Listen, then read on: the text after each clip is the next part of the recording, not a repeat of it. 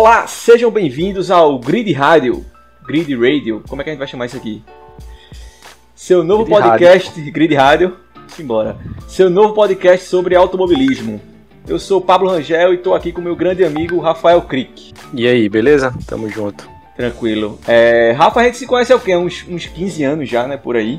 É, A gente aproximadamente. se conheceu uns 15 no, no final do ensino médio, né, no colégio, e uma das coisas que, que acho que a gente fez a gente se unir, dentre tantas outras, eu acho que foi a paixão por, por automobilismo, né? Pois é, inclusive começou. O primeiro assunto foi o, o saudoso GP4, né? Verdade, verdade. Lembro demais Todos disso. nós éramos fãs. É, e assim, ao longo desses, desses 15 anos, a gente sempre conversou muito, né, sobre, sobre Fórmula 1, sempre debateu muita coisa sobre automobilismo em geral. E acho que a ideia aqui desse podcast é a gente trazer um pouco dessa, dessas nossas conversas pra, pra galera também, né? Vamos ver no que é que vai dar isso aqui, né? Pois é, tentar tentar trazer aí pro, pro pessoal um pouco do nossa, da nossa visão do automobilismo e algumas informações também que, que sejam importantes com relação ao tema. Boa. E pra começar, foi inclusive um- um- uma sugestão sua. Eu acho que é um tema muito massa que é o brasileiro. Ele é fã de Fórmula 1, ele gosta de Fórmula 1 ou o brasileiro só gosta de quando tem alguém vencendo? Pois é, é um tema que sempre que eu sempre me perguntei com relação a isso, porque ele está intimamente ligado também à questão da suposta falta de competitividade na categoria, né, na Fórmula 1. E muitos justificam a queda do a queda do interesse, principalmente do brasileiro, né, que é o público que a gente tem mais acesso, e a queda da audiência da, das transmissões de Fórmula 1 com relação à suposta falta de competitividade, né? Linkando esse assunto à era Schumacher, né? Que, que foi dominante durante muito tempo, a era Vettel e, por último, agora a era Hamilton, que vem dominando a categoria. Mas será que é falta de competitividade mesmo ou é porque o brasileiro ele gosta de ver o brasileiro sempre disputando o título, que é altamente legítimo, né? Pois é, vamos lá, vamos ver o que, é que a gente consegue. Se a gente consegue chegar a um senso comum aqui. Eu não sei se eu tenho a mesma opinião que você, mas vamos ver se a gente chega num, num consenso.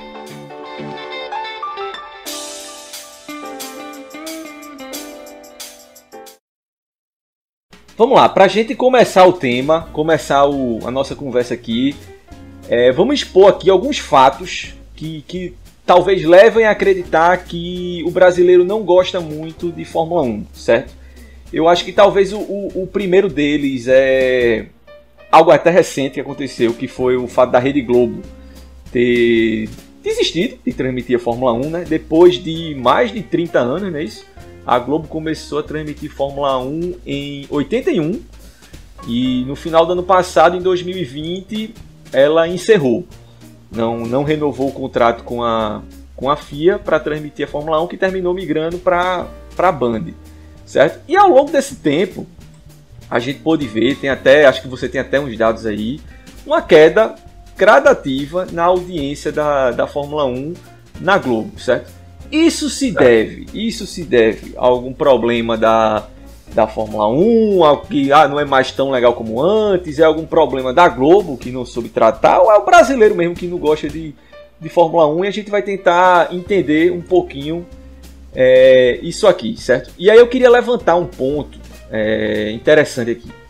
Eu acho que a Fórmula 1 ela teve um, um boom, eu acho que não só no Brasil, mas no mundo inteiro, não sei se você concorda, ali no final do- dos anos 80, que que foi uma época assim, eu acho que foi uma época mágica para a Fórmula 1, que haviam uma série de grandes pilotos na mesma época, contemporâneos, é, se revezando ali na, na disputa de títulos. Tinha, a gente teve Lauda, depois veio Prost, Piquet, Senna, tinha até Mansell que pode entrar nessa jogada aí. Eram pilotos renomadíssimos. Até hoje, boa parte dessa galera aí tá, tá entre os maiores da história. E depois disso, especialmente aqui no Brasil, com a morte de Senna em 94, o interesse da com a Fórmula 1 foi gradativamente diminuindo, certo? O que é que tu, o que é que tu enxerga isso aí? O que é que tu consegue ver disso, disso daí? Pois é, é, com relação a, ao final da década de 80, início da década de 90, né, que É mais ou menos a época que a gente começou a acompanhar, nós temos 30, 32 anos. Isso. Começamos a acompanhar o automobilismo e principalmente a Fórmula 1. Então, claro, a, Ayrton Senna era quem, quem ditava a audiência da Fórmula 1. Inclusive, naquela época, o, os indicadores de, de audiência, né? Eles, eles indicavam cerca de 70% a 80% dos aparelhos de televisão que estavam ligados no momento da corrida estavam assistindo a corrida, né? Que se chama o, o share para fins de, de audiência. Então, sim, sim. é um número muito alto, né? E comparável até à audiência de Copa do Mundo, com a diferença que Copa do Mundo se realiza de 4 em 4 anos, enquanto que a, as corridas de Fórmula 1 a cada duas ou três semanas. Sim. Né? E com relação a essa, a essa época mágica da Fórmula 1, dos anos 80, dos anos 90, realmente existiam pilotos fora de série, como você mencionou aí. Só que tem um detalhe, como os grids naquela época eram muito grandes, muito maiores do que hoje em dia, né, mais de 20 carros, largavam 26, mas tinham mais de 26. Os, os outros não conseguiam isso, isso. se qualificar para a corrida. Então, a título de exemplo aqui, a gente pegar o primeiro título de Ayrton Senna, de 1988, foram 16 grandes prêmios, dos quais a McLaren venceu 15 e a Ferrari venceu 1. Mas era para ter vencido as 16 a McLaren, porque essa que a Ferrari venceu Acho que foi, foi no Monza, GP de Monza. Isso, isso. isso. E que Prost abandonou por falha mecânica do, do, da McLaren e Senna bateu na volta 49, faltavam duas para terminar, mas ele bateu, na verdade bateram nele, foi um retardatário que bateu nele, né? Não conseguiu frear na era da primeira chicane, que na época a primeira chicane de Monza era invertida para a esquerda, e bateu e abandonou. Então, assim, em questão de competitividade, se você for pegar como exemplo o primeiro título de Senna, na verdade só uma equipe competiu, que foi a McLaren, né? Para nós brasileiros foi excelente, mas para os outros não houve competitividade. Ficou ali restrito entre Senna e Prost. Isso, é algo próximo com o que aconteceu 2000, até 2016, né, com a com a Mercedes. Em 2014, 15 16, a, o campeonato ficou restrito ali entre Hamilton e Rosberg. E se falou muito, né? Ah, a Mercedes ganha tudo, a Mercedes ganha tudo, mas 88 tá aí de prova, né? Também a McLaren ganhava tudo e a briga ficava restrita ali entre Senna e Prost, né? Pois é, e, a, e, ainda em 88, dos 35 pilotos que, que largaram em alguma corrida, já que nem todos conseguiam largar, apenas 17 pontuaram. E teve só três diferentes vencedores, que foram Senna Prost e Berger, que venceu o, GP de Monza, que era para Senna também ter vencido. Né? E também, ainda ficando em 88, se a gente for pegar a diferença entre, considerando todos os carros do grid, né, a diferença do, do primeiro para o último classificado no treino de classificação girava algo em torno de 7 segundos, o que é inimaginável nos dias atuais. Até mesmo essa temporada com o Mazepin né, na Haas, que está muito atrás do, dos outros, inclusive do companheiro dele, Mick Schumacher, não dá para imaginar ele ficar 7 segundos atrás do pole position. Verdade. Né? Ô Rafa, tem um, tem um ponto aqui que eu queria levantar, que é o seguinte, é, que eu acho que entra num, num fenômeno cena. É, eu acho que a, a, Fórmula 1 já vinha numa crescente de interesse do brasileiro desde a época de Emerson. É, a gente se fala muito assim na mídia que é, Emerson não foi o primeiro brasileiro na Fórmula 1, né? Mas ele foi o cara que abriu as portas ali, que o cara que realmente começou a disputar título, foi bicampeão, né? Ele que criou, trouxe aquele interesse do brasileiro para a Fórmula 1. Logo depois veio o Piquet, tricampeão também, veio o Senna. Eu acho que Senna ele tem uma, uma diferença, principalmente em relação a Piquet, que é o seguinte, eu acho que casa muito com a época. É, eu acho que o brasileiro indiscutivelmente, ele é apaixonado por futebol, certo? Isso aí a gente não discute. É o esporte número um do país. E assim, naquela época, naquela época, o futebol brasileiro ia mal das pernas. O brasileiro teve aquela decepção na Copa de 82, com aquele time que era espetacular, até hoje é reverenciado como um dos maiores da história, né? Mas depois vieram duas péssimas Copas do Mundo pra gente, que foram 86 e 90. Então o brasileiro tava meio órfão ali do, do, de algo para torcer, de, sabe, de, de levantar a bandeira tal. E tanto socialmente, politicamente, economicamente também, o Brasil via muito mal das pernas, né? Era aquela fase de hiperinflação, de é, transição do pro, pro governo democrático. Era um negócio muito bagunçado aqui a política do país. Era, era um momento de, de, de muita crise. O futebol não ia bem das pernas. Então eu acho que Senna ele meio que abraçou muito isso, aquela imagem dele de, de sempre levantar a bandeira e eu sou brasileiro, o povo brasileiro, aquela imagem dele muito raçuda. Então acho que terminou casando muito isso, né? O brasileiro estava um pouco órfão de, é, de expressar ali o sentimento dele de, de orgulho, de, de, ser brasileiro, tal, tal, tal. Futebol ia mal das pernas e apareceu um cara ali da Fórmula 1 que já era algo que o brasileiro vinha começando a gostar ao longo do tempo, desde Emerson. O cara ganhando tudo, o cara aquele, ele tem muito aquela imagem de, de ser muito raçudo, muito sofrido, levantando a bandeira do Brasil, tal, tal, tal. Acho que terminou encaixando tudo muito bem. Né? O brasileiro terminou se apaixonando muito pela imagem de cena por conta disso tudo, né? Eu acho que isso alavancou demais, demais a popularidade da Fórmula 1 aqui no Brasil, levando a esses índices aí de audiência que tu falasse, né? Para se comparar à Copa do Mundo, eu não sabia disso aí. Isso para mim é, é algo, absurdo. Pois é, é uma confluência de fatores, né? Claro, ninguém questiona a, a qualidade de, de cena e que ele era fora de série e que está entre aí os melhores pilotos de todos os tempos, se não for o melhor piloto de todos os tempos, né? Para muita uhum. gente é indiscutível que ele é o melhor piloto. Mas com certeza tudo isso, todos esses aspectos internos, né, do, do país e principalmente o futebol, como você falou, convergiram para catapultar, né, cena para essa categoria aí que acho que muito dificilmente outro esportista brasileiro vai vai alcançar. É verdade. Né? Seja, seja no automobilismo, seja no futebol. Né? E também o fato da, da TV Globo estar tá transmitindo, né? Que naquela época, assim, até hoje, né? Tem muita gente que não conhece nem quais são os outros canais da TV aberta. Verdade. Só existe a, a Rede Globo. Tá aí a prova a Copa América que foi transmitida e conseguiu é, índices de audiência transmitida pelo SBT. Sim a Globo conseguia índices maiores passando reprise de novela. Então, é, foi uma confluência mesmo de fatores para alçar Ayrton Senna a essa categoria de ídolo do jeito que ele foi, né? Claro, ninguém vai discutir a, a capacidade dele. É, tem outro ponto aqui que eu acho que pesa a favor disso, que eu queria levantar, que é o seguinte: é, a gente tem outros exemplos em outros esportes que que funcionou dessa forma, né? Por, eu acho que o grande exemplo disso é o tênis. Quando foi que o brasileiro na história se interessou por tênis, sabe?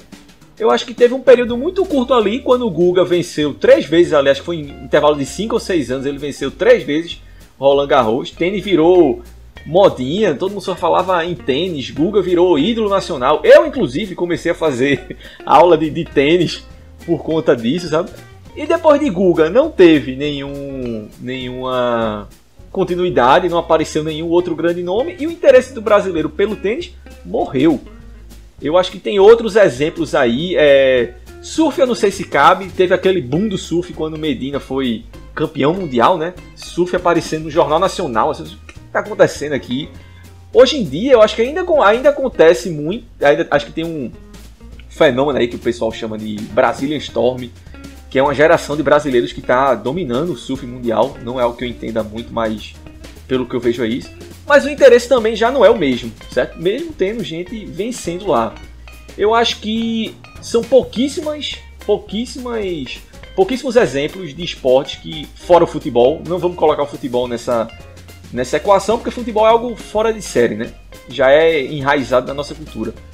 Eu acho que são pouquíssimos exemplos de esporte que o brasileiro realmente acompanha eu, eu consigo pe pensar assim é, no vôlei, porque acho que vôlei passa, passa campeonato mundial de vôlei, campeonato nacional de vôlei, tanto masculino quanto feminino, é, tanto na TV aberta quanto na TV fechada. Eu acho que não jamais vai ser do tamanho do futebol, mas eu acho que tem ali um, um público que gosta muito de vôlei. Mas eu acho que vôlei tem outro ponto também. Desde que eu me entendo por gente que eu acompanho esportes em geral, o Brasil sempre foi um país de ponta no vôlei. É, teve aquela fase ali no vôlei masculino de Bernardinho que o Brasil ganhou de 20 campeonatos, ganhava 25, mas o Brasil sempre foi uma potência no vôlei, né? Então acho que isso ajuda a manter o, o interesse. Mas, por exemplo, o basquete, quando foi depois que aquela fase de, de Oscar é, acabou, quando foi que o brasileiro se interessou por, por basquete, sabe? De novo, o tênis, quando foi que aconteceu isso? Eu acho que esse, essas outras experiências com outros esportes ressaltam essa, esse fato de que o brasileiro ele gosta de vencer, né? Não gosta muito de, desse esporte ou daquele. Exatamente, são, são fases né, que o Brasil passou. O, eu tava falando, tava lembrando aqui do vôlei, esse, o time de Bernardinho, o time que foi campeão também antes com Giovanni. Então, assim, existe uma história já no vôlei que, assim, apesar de eu não acompanhar muito o esporte, aparentemente, é, nesses últimos tempos não tem acompanhado o mesmo nível de antes. Né? Inclusive, Isso. quando chegava a época de, de Olimpíada, que o Brasil tinha aqueles super times, e aí até brincava, ah, o país do vôlei, né? Que não é o país do futebol e tudo mais. Isso. Porque na época o Brasil não estava bem das pernas no futebol. Mas é isso, o esporte, a paixão nacional sempre vai ser o futebol, não tem como escapar. E eu acho que a Fórmula 1, o automobilismo entra aí nessa, nessa mesma categoria dos outros esportes, que a depender dos competidores brasileiros, ele vai atrair mais ou menos atenção do público. E apenas a título de exemplo, se você for pegar aqui na Fórmula 1, para confirmar essa tese de que o, o brasileiro gosta de ver brasileiro competindo, o ano, o primeiro ano em que não teve brasileiro na Fórmula 1, né, no, na época recente, foi 2018. Né, a primeira uhum. temporada da atualidade que, que não contou com nenhum brasileiro. E 2018 foi um ano muito acirrado na, na Fórmula 1. Claro, a Mercedes venceu, né, dos 21 GPs ela, ela, ela venceu 11, mas todos os 20 pilotos pontuaram. Todos os 20 pontuaram. Tiveram cinco vencedores diferentes. Né? E a diferença entre Hamilton e Vettel, que foi o segundo colocado, foi pouco menos de 100 pontos. Então, assim, 2018, que foi o ano em que, em que não teve nenhum brasileiro na Fórmula 1 e naturalmente a audiência caiu, se você for pegar aquele mesmo indicativo lá da década de 80, que girava em torno de 80% do share né, das televisões ligadas, em 2018 foi apenas 26%. Nossa. Então a audiência caiu drasticamente, tá, caiu drasticamente e por não ter nenhum brasileiro, obviamente, apesar da competição ter sido muito disputada nesse ano. Tu tem esses dados aí do início do século para a gente poder comparar, que foi mais ou menos naquela época que o Rubinho entrou na, na Ferrari ali em 2000, não foi? É, tem aqui o de 2000 até 2018. Certo. Né? Eu, eu separei alguns anos, que foi, por exemplo, 2001. 2001 nós tivemos cinco pilotos brasileiros na, na Fórmula 1. Eram quatro, mas é, Ricardo Zonta acabou substituindo frente e ficamos com cinco que conta o, o GP de, Hocken, de Hockenheim de 2001 foi o GP com o maior número de brasileiros, que foi Rubinho Barrichello na Ferrari, Luciano Burti na Prost, Bernoulli na Erros, Ricardo Zonta na Jordan e Tasso Marques na Minardi. Em 2001 uhum. foi 43% o share de audiência, com cinco pilotos brasileiros. Uhum. Né? Em 2004, em que Rubinho brigou pelo título, né, aquela, aquela famosa temporada, ficou em 55,9%. Uhum. Então nós tínhamos um brasileiro numa equipe de ponta disputando o título com Michael Schumacher. Né? Então não era pouca coisa. Ficou ali em torno de 55, 56%. Em 2008, o ano em que Felipe Massa brigou pelo título e perdeu naquela junção lá que Hamilton passou Timo Glock, 42,6% de share em 2008. E 2018, 26,2%, que foi a primeira temporada sem brasileiro. Brasileiro. Eu acho que tem um, uma, uma, um ponto aí a se destacar. É, eu acho que Rubinho, é, em 2000, qual era o, o, a porcentagem, o, o share? 48. Eu acho bastante alta. Eu acho que o, o hype de Rubinho ali na Ferrari era levou muito isso. Mas assim, eu acho que Rubinho, ao longo do tempo, ele, ele foi. Tem muita aquela história de que Rubinho, ele. É, logo quando o Senna morreu, ele próprio, né, meio que assumiu aquela aquele papel de não, fiquem tranquilos que eu tô aqui, eu vou vou dar alegria ao povo brasileiro, tal. E não foi bem assim, né? Rubinho passou uma época ali penando na, na Jordan e depois na Sturt. Ele é um cara que ralou pra caramba. Ele demorou muito para chegar numa equipe de ponta, né? Então criou-se muito aquela história de, de. O Rubinho terminou virando uma piada, né? era muito lento, muito devagar, prometia demais e não, não chegava tal. E quando ele chegou na Ferrari, que é uma situação extremamente complicada para ele, você entrar numa ser companheiro de Michael Schumacher numa equipe que o próprio Schumacher, já bicampeão mundial, ajudou a reerguer a equipe, sabe? Era muito difícil você imaginar que Rubinho fosse ter algum espaço ali para bater de frente com o Schumacher, né? Então criou-se muito aquela história, aquelas piadas de Rubinho tá sempre atrasado, Rubinho tá sempre atrás do alemão, né? O Cacete Planeta fazia muita, muita piada quanto a isso. Então eu acho que é, o Barrichello nunca conseguiu conquistar mesmo, sabe? A, o, o amor ali, a paixão do, do brasileiro para de fato torcer por ele, sabe? Eu acho que Massa, Massa tem um. Vai, tu quer falar alguma coisa? Não, é exatamente isso. Eu ia complementar falando de Felipe Massa. Eu acho que ele conseguiu.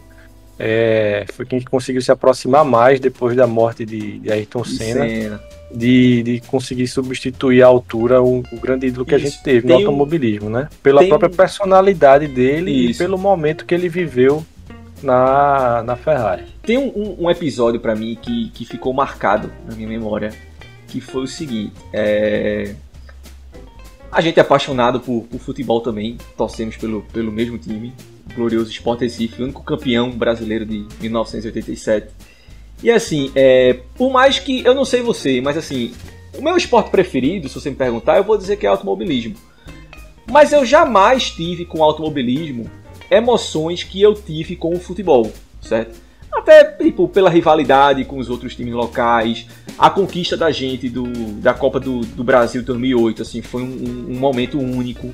Assim, o que eu senti naquela campanha, sabe, foi um negócio incrível. É, a campanha da gente na Libertadores no ano seguinte, em 2009, sabe? Por mais que o automobilismo sempre fosse o meu, o meu esporte favorito, e assim, eu, eu, eu não vivi a época de cena, né? A gente era muito novo. Eu já assisti, acho que todas as corridas de cena na internet, gravado em VHS, tudo.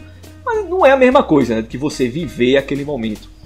E eu tenho muito guardado na minha memória um momento que foi massa que proporcionou isso, que foi naquele título, naquela disputa de título de 2008.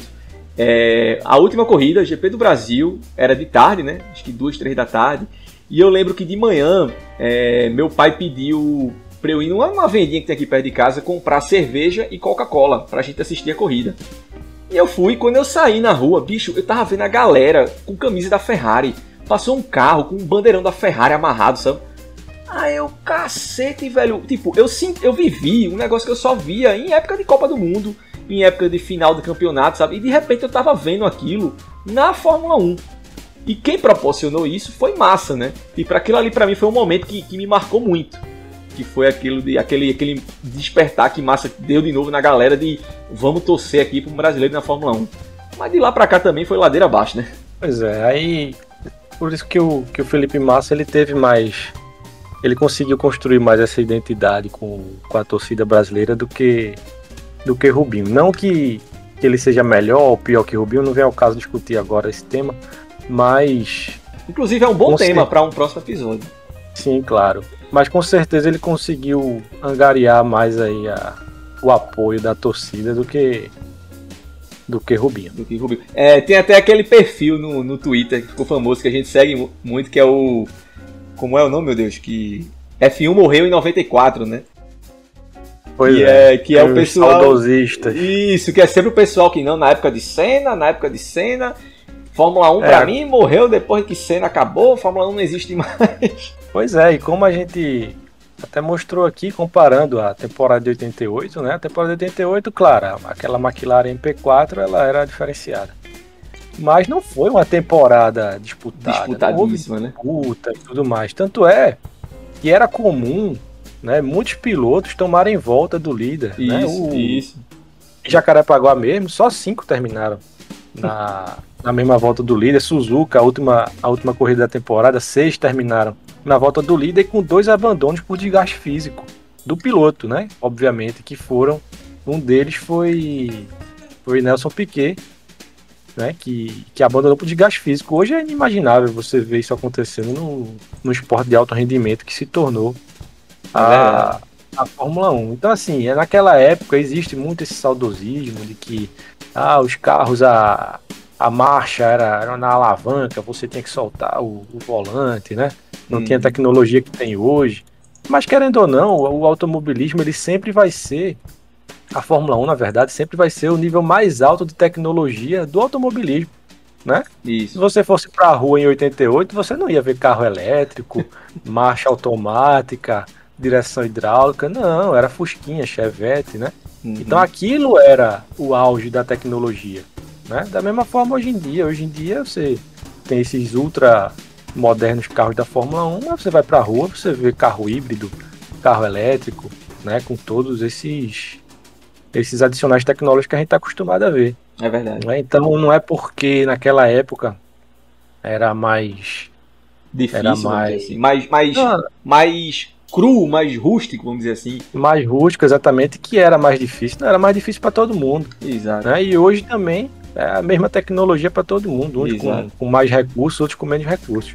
E quanto maior, quanto, quanto mais alta a, a qualidade do equipamento, quanto mais alta a tecnologia, mais se exige do piloto, ou seja, menos ele pode errar. Né? Hoje em dia, o, o, nível de erro ele é mínimo. Isso, a isso. Fórmula 1 não aceita mais um, é uma rodada, um, uma troca de marcha errada. Isso aí vai custar uma vitória, um pódio, né? uma pontuação, terminar entre os 10 primeiros. Então, hoje em dia, para mim, a competitividade é muito maior, né? Não tem mais espaço para aquelas equipes fundo de garagem que existiam antigamente. E não tem mais espaço para piloto medíocre. Né? Claro, existem pilotos que estão lá por conta de patrocínio, e existem pilotos que estão lá por conta da qualidade técnica. E existe piloto que está lá por conta dos dois, uhum. que tem qualidade técnica e por conta de patrocínio. Isso. Um exemplo, um exemplo é o, o caso de Stroll, que é filho do dono né, da equipe, mas ele não tá lá porque ele é só o filho do dono, né? Ele entrega resultado também, né? Começou quando ele entrou, claro, a piada é que ele era o filho do dono e tudo mais, por isso estava lá e tal. Claro que isso ajuda, né? Mas ele tem a sua qualidade também como piloto. Isso. Assim, essa história de piloto pagante, ela é muito difícil para qualquer um entrar lá sem ter um apoio de um, de um patrocínio, né? Rubinho foi teve o patrocínio da Arisco para chegar lá. Sim. Schumacher teve um grande apoio da Mercedes até chegar na Fórmula 1 e a gente pode estar tá citando um, diversos aqui. Eu acho que isso não, não nem sempre é um demérito, né? Pois é, tem que tem que acabar com essa história de que ah, piloto pagante, piloto quem tá lá tem qualidade para estar tá lá. Até o Mazepin hoje que é que é ridicularizado, claro, ele tá ele tá se acostumando com o carro, tá demorando mais do que os outros para se acostumar, é óbvio. Tá tomando tempo aí do companheiro dele que corria na mesma categoria dele ano passado. Uhum. Mas ele tem sua qualidade também. Se você for assistir as corridas de, de Fórmula 2 do ano passado, ele estava nas cabeças, disputava e tudo mais. Então, assim, hoje o nível é muito alto. Né? Não, tem, não tem o que discutir. Se você pegar hoje dos 20 pilotos do grid, sei lá, 16 são de altíssimo nível. Claro, desses 16 tem os que são fora da curva, tem os intermediários e tudo. Mas 16 pilotos ali, se você der para eles um, uma Red Bull ou uma Mercedes, vai ter uhum. resultado. É verdade. Entendeu? Coisa que antigamente não tinha, década não de 80 tinha. e 90. Né? E não é porque a gente teve essas hegemonias de Schumacher de 2000 a 2004, de Vettel de 2010 a 2013, Hamilton de 14 a 20. Claro que em 2016 Rosberg ganhou, mas uma disputa ali ponto a ponto. Não é porque houve essas essas hegemonias que não houve disputa pra, pelo título e também a gente não pode olhar só na, na cabeça do campeonato, né? A gente tem que olhar a categoria como um todo. Essas hegemonias são até naturais, mas isso não, não se traduz na falta de suposta falta de competitividade que, que, que a Fórmula 1 né? exatamente. É, eu queria trazer agora dois pontos aqui para contrapor todos esses argumentos que a gente levantou aqui. Primeiro é o seguinte, eu acho que a Fórmula 1, no mundo inteiro, ela tem passado por um movimento de, de perder audiência, sério. É, eu acho que. Quantos países hoje em dia tem, tem, tem passa Fórmula 1 na TV aberta? Eu acho que são pouquíssimos, né? Na Espanha não tem, na Inglaterra não tem. E olha que na Inglaterra a gente tem Hamilton, que é o atual é, campeão aí, não sei quantos anos seguidos. A gente tem Russell, tem Norris, que são grandes promessas, e lá não passa na TV aberta, não é isso? Na Espanha, é. que a gente teve o fenômeno Alonso, não passa na TV aberta. Eu acho que a Fórmula 1, de uma forma geral, ela, ela. Eu acho que entra um ponto aí que é o seguinte. A Fórmula 1, ao longo, principalmente dos últimos 20 anos, desde a década de 90, ela meio que foi se afastando um pouco do público, sabe? Eu acho que a Fórmula 1 não soube cativar novos fãs, ela foi ficando cada vez mais longe, os pilotos foram se tornando estrelas demais, inalcançáveis demais, sabe? E quando você compara com as categorias americanas, que eles fazem de tudo para ser o caminho inverso, de ter o contato maior do público com, com o seu ídolo, com o piloto, deles se conhecerem e tal, de ter sessão de foto, de autógrafo, tudo isso. Na Fórmula 1, durante muito tempo, os pilotos eram inalcançáveis. Inalcançáveis. É, o cara, você conseguir tirar uma foto com o piloto, pelo amor de Deus. E de uns tempos para cá, que as coisas vêm mudando, eu acho que a entrada da Liberty Media como dona da Fórmula 1 vem, tem mudado, tentado mudar isso. Eu acho que até o, o, o seriado do Netflix, o Drive to Survive, é uma tentativa de, de chamar mais a Fórmula 1, de mostrar os bastidores, sabe? Mostrar como é, como é legal, como pode ser bacana, como são as disputas. Porque assim, muitas vezes a gente pensa somente na disputa pela vitória e pelo título e esquece que no meio do pilotão, como não aparece na TV, tem muita disputa rolando. E o Drive to Survive ele mostrou muito isso, né? Muita gente ali do meio do pilotão, as equipes médias, e o cacete comendo entre a galera, velho. O cara querendo passar o outro de todo jeito por um sexto, sétimo, oitava posição. Pois é, o. Eu acho que esse seriado no Netflix ele vai ser o, o ponto-chave aí pra, pra virada. Porque hoje a gente tá acostumado com streaming, né? Então. Isso. É até mais difícil a gente assistir até mesmo a TV a cabo. A gente vai direto no streaming. Exato. Seja ele qual for, escolher o, o que a gente vai assistir. E o Drive to Survive, ele trouxe essa humanização, né, dos pilotos. Isso, isso. Conseguiu humanizar eles, que eles não são não são máquinas e que existe realmente essa disputa ali intermediária e no final do, do pelotão, que é muito importante para todo mundo também. Isso, exato. Né? As disputas da Renault, as disputas da McLaren quando ela estava ainda mal, né? não estava no nível que está hoje com, com Lando Norris. Né? Aquelas, aquelas disputas são interessantíssimas e sim, isso sim. trouxe esse caráter de humanizar os pilotos e criar um pouco de identidade. Né? Inclusive, eu acho, pessoalmente, que esses episódios do, do Drive to Survive eles são bem desfavoráveis a Lewis Hamilton. Né? Tem muita gente que gostava de Hamilton e depois que assistiu. Tu tem um exemplo o... em casa, né? Pois é, assistiu a Netflix, não, esse cara aqui ele é muito ajudado, esse cara aqui. Na verdade não é assim, né? A Isso. Netflix faz do jeito que ela quer também e, e cria os personagens e Isso. tudo mais.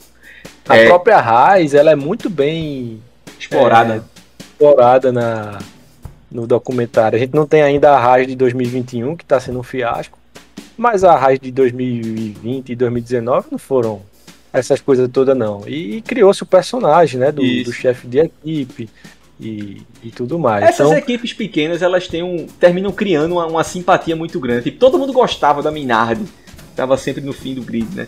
A, a Raj quase não aparece na transmissão, mas quando a gente assiste o Drive to Survive, o cacete que, que é lá dentro nos bastidores da equipe é legal, né? A gente termina simpatizando com a equipe. Pois é, ainda bem que essa Liberty Media entrou e, também acho. aparentemente está modernizando aí o cenário da Fórmula 1, com, não só com, com a liberação desse, desse seriado da Netflix, mas também com a adesão dos pilotos em redes sociais, né, que é muito importante isso, hoje em dia. Isso. E no Brasil também, falando um pouco do mercado doméstico, eu acho que foi muito saudável também a troca da Globo pela Band, porque a Globo já estava meio que escanteando, né? O, uhum. o automobilismo, já não transmitia a, a festa do pódio, Isso. já não transmitia na TV aberta o treino classificatório. Por mais que a Band, acredito que também não, não transmita. Quem transmite deve ser o Band Esporte. Mas a, eu acho que essa troca foi muito saudável. E você percebe que toda a equipe da Band é a mesma da Globo. Isso. Né? Basicamente são, são os mesmos apresentadores, narradores, comentaristas. E como mudou a, a transmissão. Né? Mudou, na minha opinião, para melhor. Pra Ainda melhor. não é ideal, né? ainda tem, tem muitas falhas, mas comparando com a transmissão que acontecia na Globo, é um, uma transmissão de muito melhor qualidade e, consequentemente, aumentou a audiência, a audiência da, da Band com a, com a transmissão dessas corridas. E espero que tenha essa retomada relativa aí do, do interesse do público brasileiro pelo automobilismo, ainda que acredito que aí no, no curto prazo não tenhamos pilotos brasileiros na Fórmula 1. Pronto, esse é um ponto que eu queria levantar. É, um argumento final aqui. Que apesar de tudo isso que a gente vem falando, todos esses argumentos, é, a queda de audiência na Globo, é, o Brasil ser um dos últimos a transmitir Fórmula 1 em, em TV aberta, o fato da Band, a, a Globo anunciou que não ia renovar, logo depois, não demorou muito, a Band foi lá e assinou. Significa que aquele produto ainda tem alguma qualidade, que alguém ainda enxerga aquilo como um produto de qualidade, um produto de mídia de qualidade. Tanto é que a audiência da Band, como você falou aí, tem crescido certo? E aí, assim, é, eu acho que tem um ponto. O brasileiro, eu não sei se você concorda, eu acho que o, o automobilismo ele é, ele é, um esporte muito de nicho, certo? De novo, a gente não pode comparar jamais com, com futebol. Eu acho que talvez não também com, com vôlei ou natação, porque são esportes de, de mais fácil compreensão, de mais fácil de você praticar. A gente joga vôlei na, na escola desde pequeno, né, na aula de educação física. É, Automobilismo é, é um esporte muito elitizado, né? muito de nicho e tal. Mas veja que a gente tem uma gama muito grande de categorias do automobilismo transmitidas aqui no Brasil. A gente tem a NASCAR, a gente tem a INSA, a gente tem o WEC, Mundial de Endurance, a gente tem Fórmula 1, a gente tem Fórmula Indy, sabe? Tudo, eu acho que para quem gosta de automobilismo no Brasil, a gente está muito bem servido de, de transmissões. A gente tem a MotoGP, a DTM eu não sei se ainda tem. A, a Band passou uns 10 anos transmitindo a DTM, hoje em dia eu acho que não transmite mais. A gente tem a que é, que é transmitida também. Certo? Que foi outro caso, né? Que a, a Globo parou de transmitir, a Band foi lá e, e pegou.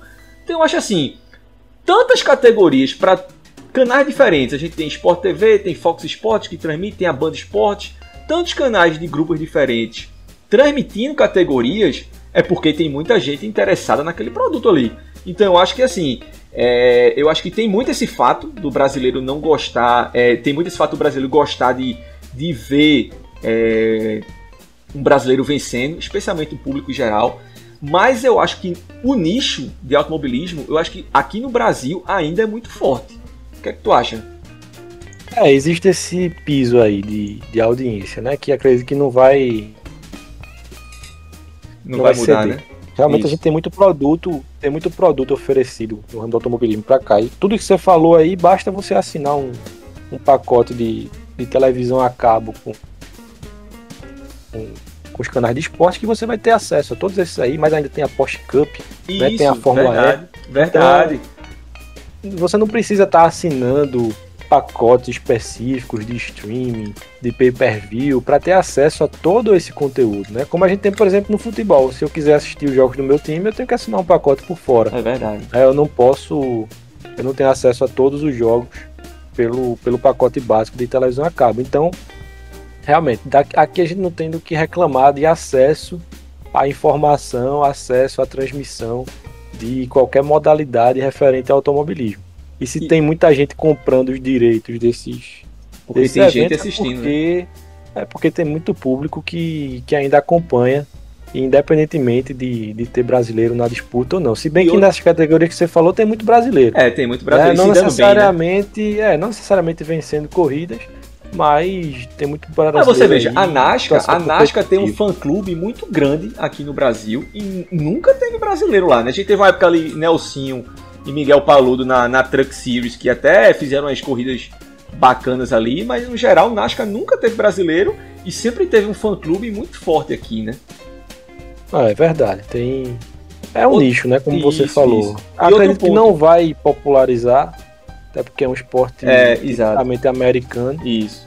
Mas, mas tem um nicho aqui no Brasil que, que nunca vai, vai perder o interesse também. E o último ponto é Desde a morte de Senna, em 94, por toda essa fase Rubinho equipes ruins, Massa, é, Brasil sem piloto na Fórmula 1, Interlagos nunca teve um ano sequer sem casa cheia.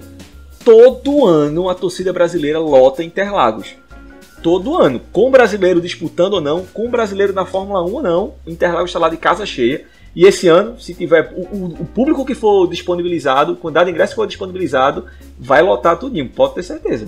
Com certeza. E o automobilismo, assim como o futebol, está passando também, infelizmente, por esse, esse processo de elitização. É verdade. Se você for ver os, os grandes prêmios do Brasil, que os, tem as imagens memoráveis de cena, parando o carro, pegando bandeira, público invadindo o campo, o, a, a pista, não que isso seja uma coisa recomendável, mas é, era outro tipo de, de público que tinha acesso a, a, esse esporte, né?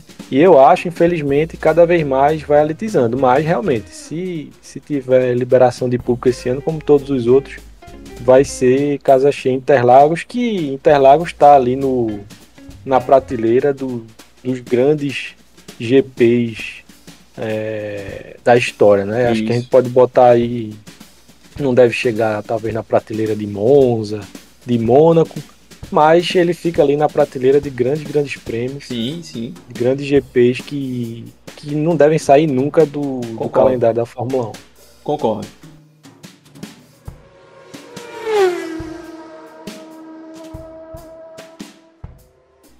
Então é isso. Agora eu vou lhe perguntar. Eu quero uma resposta curta e direta.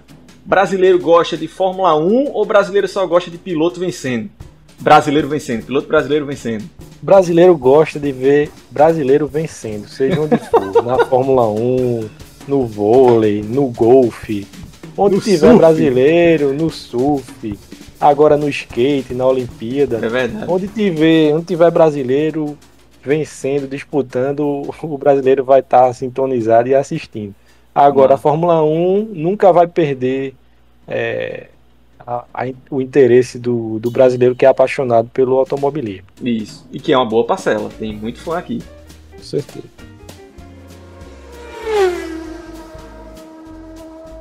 Beleza, Rafa, valeu, foi uma conversa massa. Vamos ver o que é que vai dar isso aqui. Já vamos procurar outros temas para os próximos episódios. Foi uma conversa muito massa. Valeu. Beleza, valeu, vamos para a próxima.